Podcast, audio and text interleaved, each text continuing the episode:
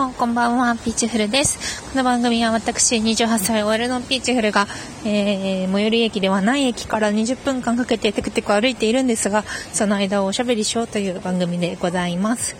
いやー、金曜日ですね。雨がすごい、あのー、雨がとても強いあの地域にお住まいの方々は大丈夫でしょうか？不要不急の外出を避けたり公民館に避難したりして身の安全を確保してくださいいやーあれですね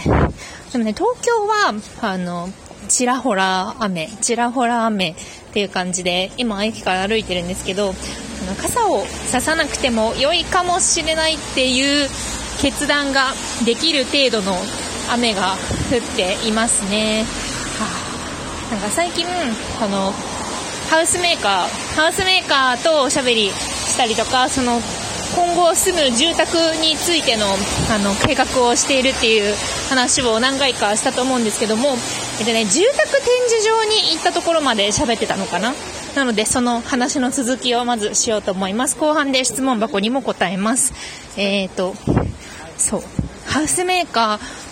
ー、ね、住宅展示場に私一人で行って、で、そこで、あの、いろんな家を見て回ったんですね。で、その中で、まあちょっと良さそうだなって思うメーカーの担当者がついたので、先週、先々週？先週くらいに、あの、実際に建ったお家あの、建築されているお家を見学しに行こうっていうのをやったんですよ。なので、まあ、住宅展示場って皆さん行ったことありますか？住宅展示場に建っている家って割とオプションがついてたりとか、あと、単純にあの広かったりとか、その現実的ではないんですね。あの、こういうスペックのものがあるよとか、こういうプランがあるよとか、そういうのを見せるためにやっているものなので、なので実際そのお家がそのまま立つわけではなくて、まあ、言うなればちょっとマネキン的な、そういうものなんですね。で、その中で、まあ、方向性が悪くないなって思ったところに関しては、その営業さんがついて、で、実際にそのメーカーが建てたお家普通に、あれですよ、あの、将来的にその建てたオーナーの人が住む引き渡し前にそのお家を建てようかなって思っている人たちにちょっと公開するみたいな期間がありましてで家の近所でそのハウスメーカーさんの家が建ったっていうので週末見に行きました。でねそのメーカーの人は昨年まで山梨県で現場監督をしてたらしくて、新卒でね、新卒1年目、2年目と、その山梨県で現場仕事をしていて、で、現場監督でね、地盤の調査とか、母数に家を建てたりとか、っていうのをしてたんだけど、やっぱりなんか東京は土地が小さいから、そんなに大きな一戸建ては建たないんですよね、みたいなことを言いつつ、あの、東京、まあ、都内のね、23区内の3階建てのお家を見せてもらいました。東京都内の一軒家って、あの、ほぼ、ほぼじゃないや、半分くらい3階建てなんですって。その人が担当した、あの、お家は半分ぐらいが3階建て。山梨時代はもうもっと広い、もっと広い土地でもう世帯年収270万円とかでもお家が建てられたんですよ、みたいな。でも、この家は、あの、土地は親から継いだけど、でも、上物だけで、まあ、3、4千万くらいかかって、まあ、土地が、まあ、23区で、これくらいですね、みたいな、じゃあ合わせて、何千万くらいの家ですね、みたいな感じで見せてもらって、いや、私もね、出身がね、福岡なんですけど、で、そうやって考えると、自分が育った家とか、そういうのと比べると、やっぱり、うお人生の上限ってなって、この私の度重なる人生の上限問題っていうのがあるんですけど、結構なんか世界、人生で使えるお金少ないのではっていうことを、このライフプランニングをね、ファイナンシャルプランナーとかして、あの、意外と、意外と大金持ちじゃない人って、お金あんま使えないで生きてんだなって思って、もちろんうちも大金持ちではないのでっていうところで迷って迷ってというか、人生見渡してしまった感っていうのがちょっとあって、でもこの人生見渡してしまった感って多分今、その結婚して子供もいなくって、二人働いててっていう、その環境が変わらな、環境はちょっと変わってるけど、でも新しく、独身時代からすごく変わったっていうわけではないし、ちょっとロスタイム感があるからなのかなとは思うんですけどね。まあ子供とかを考えるようになったら変わるんでしょうか。そう、だからそこの見学したお家は子供2人を育てる想定のお家だそうでした。でね、その、まあ、ハウスメーカーの人とその見学に行っていろいろ説明を聞いて、ここの、ここはね、床暖房がすごいんですよ、みたいな。ここはこういう高度な技術を使ってるんですよ、みたいなこともすごく聞いて、まあ、ありがとう、みたいな。でも、あの、うち、まあ、借り上げの社宅に住んでて、新婚社宅、結構長く住めるんですよ。なので、まあ、あんまり今のタイミングでっていうことは考えてないっていうのを伝えて、でもすごく良かったです、みたいな感じで帰ってきたんですよね。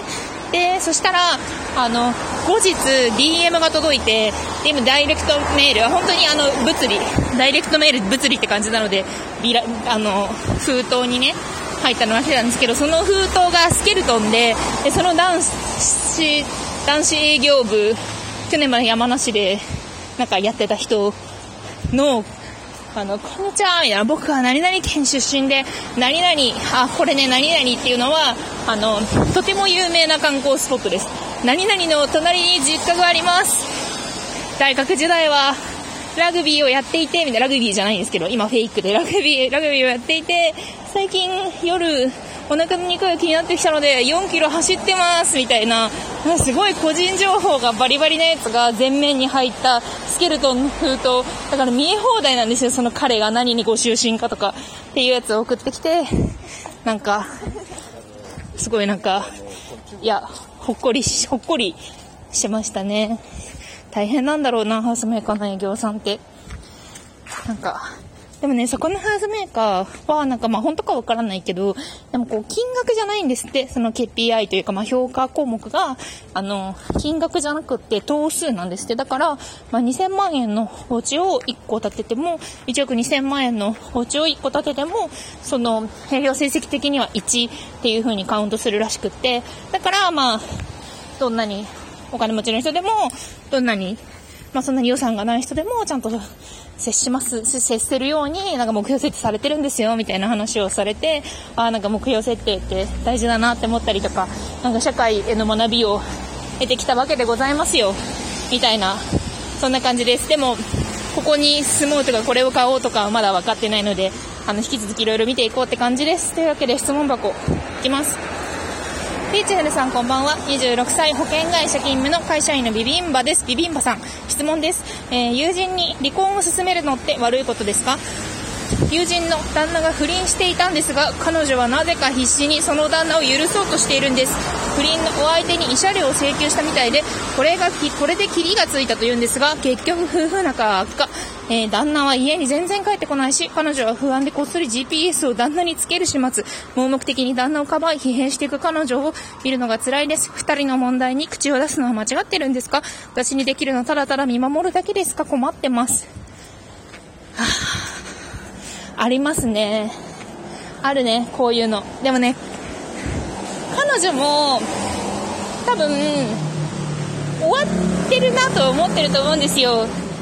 まあなんか全部の場合そうではないけど、でも多くの場合、この状態が5年続くとは多分彼女も思ってなくって、で、でも本当にちゃんと慰謝料とか請求して、でまあなんか憎しみが相手の女に行くタイプだったんですかね。まあでもその訴訟、ね、不倫で訴訟するとなって相手をその訴えることになる、相手、てか相手の女っていうのに慰謝料を請求するっていうのはあるんでしょうけど、うん。いやでも、どうなんですかね。なんか別れろって言っても多分別れないと思うんですよ。なんか、なぜなら彼女自身もなんか別れた方がいいのではって多分心の中で思いながらすごいなんか消耗戦をしているから。で、なんかその彼女が GPS をつけたりいろいろして、あの、なんかね、蹴りがつくことはね、あるんですよね。そういうやばい行動をし尽くして、もう本当に関係がダメになったっていう時に吹っ切るみたいな、吹っ切れるみたいな、なんかそういうパターンはね、ある気がしていて、で、外野がそれまで何を言ってもあんま意味ないんですよね。なんか、もう何が悪いかとか、何が気になるかとか、そういうのは彼女の中では多分明確化されていて、でも、まあ、それが彼女の弱さなの、なんだろうなと思うんですけど、その弱さゆえに、今、まあ、もう本当に心は多分離れてるけど、夫が手放せないみたいな、そういう状態なんじゃないかなと思います。なんか、別れなよとか、そういうことではなくって、その夫がいなくても大丈夫って思えるように、その相談者さんが相手を支えるみたいなところで、一丁っていう感じですかね。やっぱね、北風と太陽で行くとね、絶対太陽太陽じゃないとね、ダメ、太陽太陽じゃないとダメだと思うんですよね。で、そこまでして、その相談者さんが相手にそこまでなんか手間をかける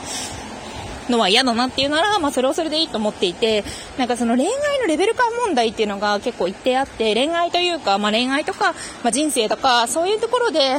まあレベルっていうとちょっと階層的だからあれですけど、でも、どういう考え方をするのかっていうのって日々アップデートされていってて、で多分相談者さんは、いやもうほんとそんなの不毛だから、そんなのに時間とか使うよりもなんか楽しいこととか次のことやろうよって思ってるんだと思うんですけど、でもそこまで行くのに時間がかかる、その状態の人っていうのは多分いて、で、私もなんか、まあ、今私はすごい、あの、結婚してて、結婚しようと思ってて、で、まあ、独身の友達もいるしっていうところで、まあ、恋愛に対する向き合い方みたいなところで違う向き合い方をしてるなって思うことは結構あるんですよね。あと、まあこの彼氏が欲しいって言いながらそこの彼氏を作るっていうところにその直結しない行動ばっかりしたりしてるとちょっとそれはなんかゴールに向かってないのではって思ったりとかするんですけどでもやっぱりなんかその相手のペースが耐えられなくなったりとか悩んだりとかする時点でちょっとその人とすり合わないのかなと思ったりもします。なので、優しくするか切るか、そんな感じです。ではね